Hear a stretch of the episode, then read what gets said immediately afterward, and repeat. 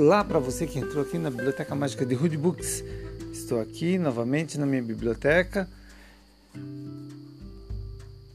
inspirado para ler para você mais um texto. Esse texto é um texto que eu mesmo escrevi, tá? É sobre a minha vida. Espero que você goste. Se você gostar, chame alguém para escutar também. O texto que eu vou ler intitulei Escrever é Viver. Há tempos sem escrever, tanto para contar, recapitulação da vida em pequenas gotas de orvalho da madrugada. Desde a tempestade que passou por aqui até hoje, estou recolhendo os meus escombros do que sobrou de mim. Hoje mais velho, mais calejado pela luta, cansado de viver no quase. Você sabe o que é viver no quase? É assim, quase bem sucedido, quase trabalhando, quase em dias com os compromissos financeiros. É como andar na corda bamba de muletas. Mas eu aprendi que ostras felizes não geram pérolas. Melhor ser uma ostra infeliz do que ser uma hiena fingida do Facebook. Aprendi a usar a dor para mostrar o que posso dar de contribuição ao mundo. Não estou reclamando das dores, nem das pedras do caminho. Estou apenas mostrando como foi o meu caminho. Cheio de tropeços e pedras, mas ao mesmo tempo haviam fatores, perdão, ao mesmo tempo haviam flores por todos os lados, algumas que duraram e outras que duraram, algumas que duraram mais e outras que duraram menos. As que duraram menos tiveram uma grande beleza, tão gratificante, sabe?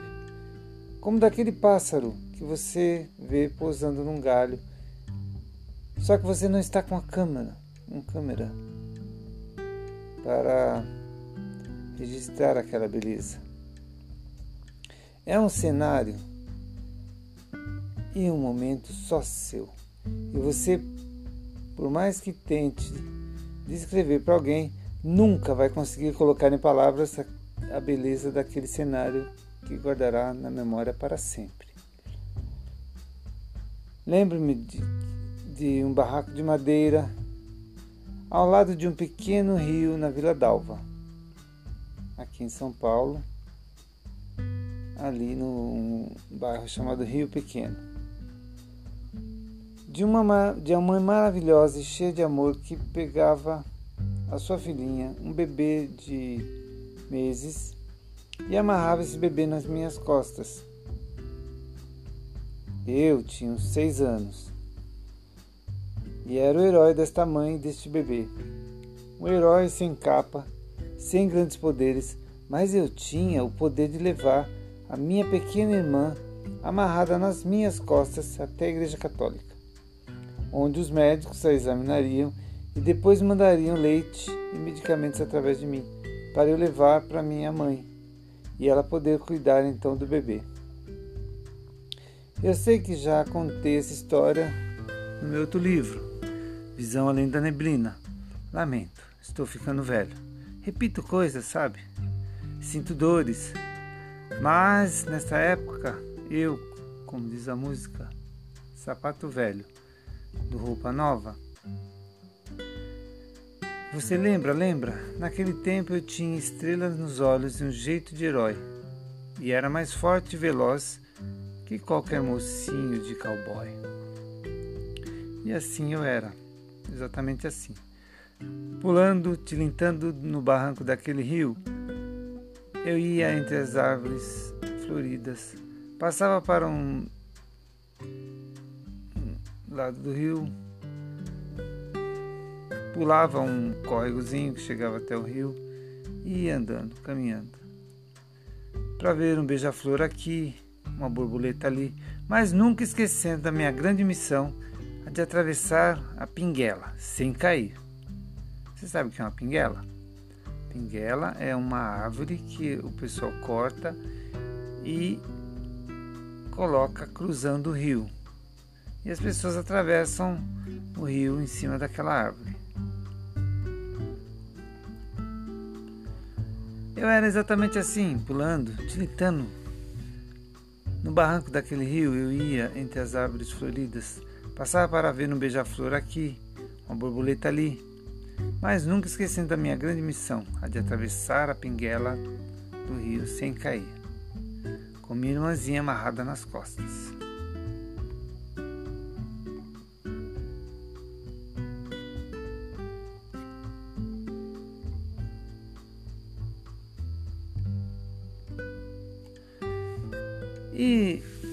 Quase podia voar. Eu vim para esse mundo com a missão de atravessar pelo rio da minha vida, pelo rio da vida, minha mãe e minha irmã.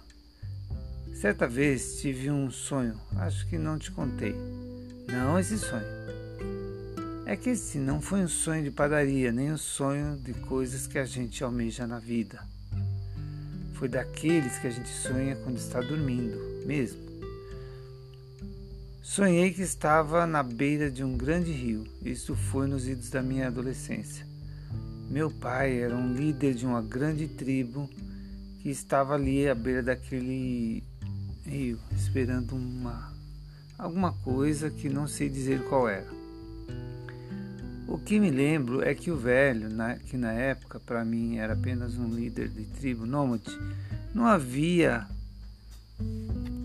claro em minha mente de que naquele momento que me deu aquela missão, que ele era meu pai. Eu não tinha claro que esse velho que me deu uma missão era meu pai. Hoje eu sei que era ele. Na época que eu sonhei isto, ele ainda estava vivo. O que lembro do sonho é que aquele velho veio até mim.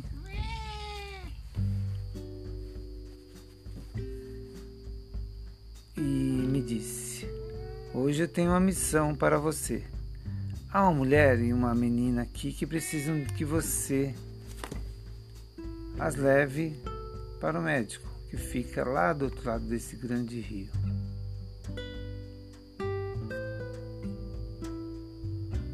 Hoje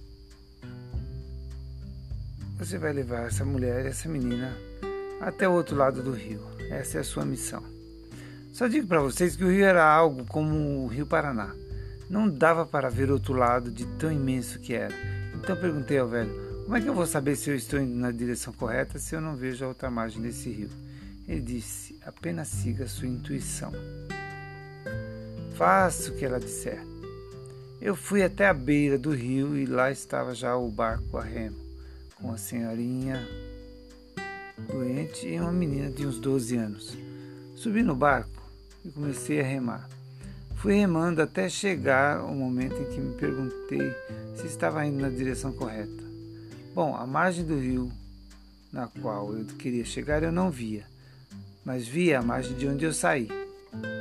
Logo tomei uma decisão para saber que estava indo na direção correta. Era uma decisão meio besta, mas melhor que nada.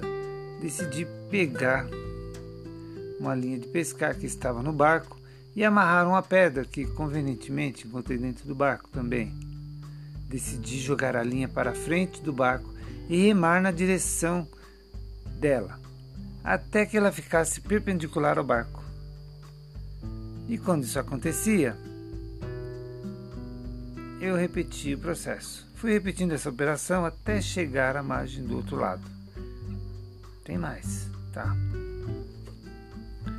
Quando eu cheguei na margem do outro lado, eu dei com um, um pequeno. Um outro pequeno riacho. Eu entrei num pequeno riacho. Nesse pequeno riacho, é, olhando assim para a água, haviam plantas que que enquanto a água passava, pareciam cabelos assim, sabe? Ao vento.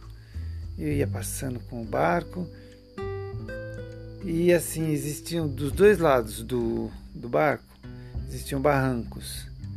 Né? O rio ficava embaixo e dos barrancos ao lado. Daí, de repente, olho para cima e vejo uma multidão de anjos. Uma multidão de anjos vindo. Essa multidão de anjos veio e pegou a senhora que estava doente e levou embora. Pegou no colo, um dos anjos pegou ela no colo e levou embora. Logo depois, pegou a menina também e levou embora. Um outro anjo pegou a menina e levou embora. E eu fiquei desesperado, mas e agora? Como é que eu vou fazer para levar essas pessoas no médico se os anjos levaram ela embora? Aí continuei remando, remando, remando. De repente apareceu no barco um amigo meu que era, trabalhava comigo na Eletropaulo na época. Ele se chamava Paulo. O Paulo era muito amigão assim. Ele, ele falou: Não, a gente vai remando, vai remando. Quando chegar lá na, no fim da, dessa desse rio aqui, a gente vê o que acontece. Aí chegou num lugar que parecia o fim do rio e a gente deixou o barco lá. E eu falei pro Paulo, olha Paulo, você fica aqui, fica de vigia, né? fica acordado, não durma, porque quando eu voltar eu vou voltar correndo, pode ser que eu encontre a mulher e a menina e eu tenho que trazê-las de volta. É, eu não sei onde elas foram parar, mas é, eu vou procurar e você fica aqui no barco. Pois é, então ele ficou lá. Ele ficou no barco e eu segui por uma rua que saía ali do riozinho e cheguei num asfalto, era uma descida assim. Comecei a descer aquela rua tal. E quando chegou lá embaixo eu notei que tinha um, uma instituição qualquer assim. Era uma é, tinha uma entrada uma porteira assim e um vigia na porta. Eu falei mas como que eu vou entrar aí? Como que eu vou entrar? Aí fiquei pensando puxa vida acho que eu vou ter que entrar escondido. Aí eu peguei uma pedra joguei longe quando o vigia foi ver o que era aquele barulho que ele ouviu da pedra caindo, eu entrei correndo, portão adentro, pulei a cerca lá e entrei. É, e entrei num, numa edificação que parecia assim um hospital. Aí entrei, fui andando, andando, andando, até cheguei lá dentro. Eu vi a minha mãe. Na verdade, Aquela senhora que estava doente era minha mãe e eu não tinha percebido isso antes no sonho. Eu vi minha mãe e falei: Mãe, você está bem? Ela falou: Estou bem, eles estão cuidando bem de mim aqui. Eu falei: Olha, vamos embora, né? Eu trouxe você aqui para se tratar. Se você já está bem, vamos embora. Então a gente tem que pegar a minha irmã, né? Que, que na época é, era viva também, hoje já falecida, tanto minha mãe quanto minha irmã. E a gente tem que pegar ela e vamos embora. Aí minha mãe concordou. Aí eu não sei por que cargas d'água, apesar de que minha mãe era paralítica. Nós saímos, pegamos a menina e saímos correndo. Rua acima, né? E até chegamos ao barco. Quando nós chegamos ao barco, o Paulo, meu amigo que tinha ficado lá tomando conta do barco, estava dormindo, mas roncando assim. Eu briguei com ele, Paulo, como que você deu uma, uma dessa, cara? Eu pedi para você não dormir, você está dormindo no barco, que horror. Aí ele falou, cara, eu não aguentei, eu tive muito sono. E eu dormi. Não tive jeito, eu dormi mesmo. Me desculpe. Aí eu coloquei a menina no barco, coloquei minha mãe no barco e entrei no barco e fomos remando, remando, remando e saindo dali. E assim o sonho se acabou. A gente no barco, voltando para o outro lado, e eu tinha atravessado aquele rio e levado a minha mãe e a minha irmã, sem saber que eram elas, para serem cuidadas lá do outro lado. É. Eu creio, olhando hoje, fazendo analogia sobre a minha vida, que esse sonho dizem respeito ao que houve mesmo, porque desde pequeno eu cuidava da minha mãe já. Meu pai era um cara muito ausente, viajava muito, fazendo mudanças, era ajudante de mudanças e nunca estava em casa. E eu é que cuidava da minha mãe e da minha irmã.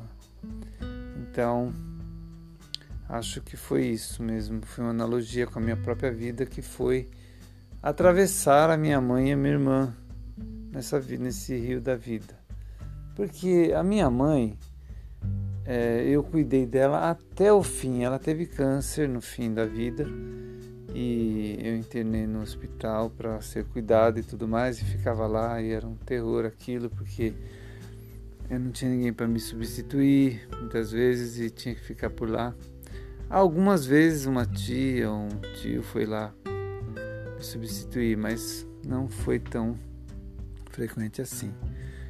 E quando eu deixei minha mãe no hospital, eu ela falou para mim, filho, eu não demora muito para me ver, porque a próxima vez que você vier aqui, provavelmente você não vai me ver mais se você demorar. Não demora um dia, por exemplo, para vir me ver, porque porque eu posso não estar mais aqui. Eu fui para casa naquele dia e ela disse também: Olha, eles querem que eu durma, mas eu não quero dormir porque se eu dormir eu tenho medo de não acordar mais. E eu fui para casa naquela naquele dia, naquela noite, na verdade. Cheguei em casa, dormi no outro dia de manhã. O pastor da igreja batista veio avisar que a minha mãe tinha falecido. E a gente foi reconhecer o corpo, eu e uma prima. E quando chegamos lá, adivinhe, minha mãe estava de olho aberto, porque ela gostava da vida. Mesmo paralítica, do jeito que ela era, ela gostava da vida. E ela morreu de olho aberto, porque ela não queria morrer. Tem tanta gente saudável, né? Que tem uma vida até boa e fica pensando em morrer. Mas ela não queria morrer, apesar da vida terrível que ela tinha de paralítica e pobre, sabe, com tanta dificuldade, uma filha com Down e essas coisas, mas ela não queria morrer não. Tá bom. Então essa é a história de hoje que eu li para vocês. E a gente segue para um outro uma outra gravação onde eu vou dizer, onde eu vou contar para você a história de um sonho que se sonha só. Conhece essa música do Raul Seixas? Sonho que se sonha só. É só um sonho que se sonha só, mas sonho que se sonha junto é realidade. Música de Raul Seixas. Um abraço a todos. Obrigado por terem me ouvido até aqui e não façam bagunça. Deus abençoe todos vocês. Até a próxima. Tchau.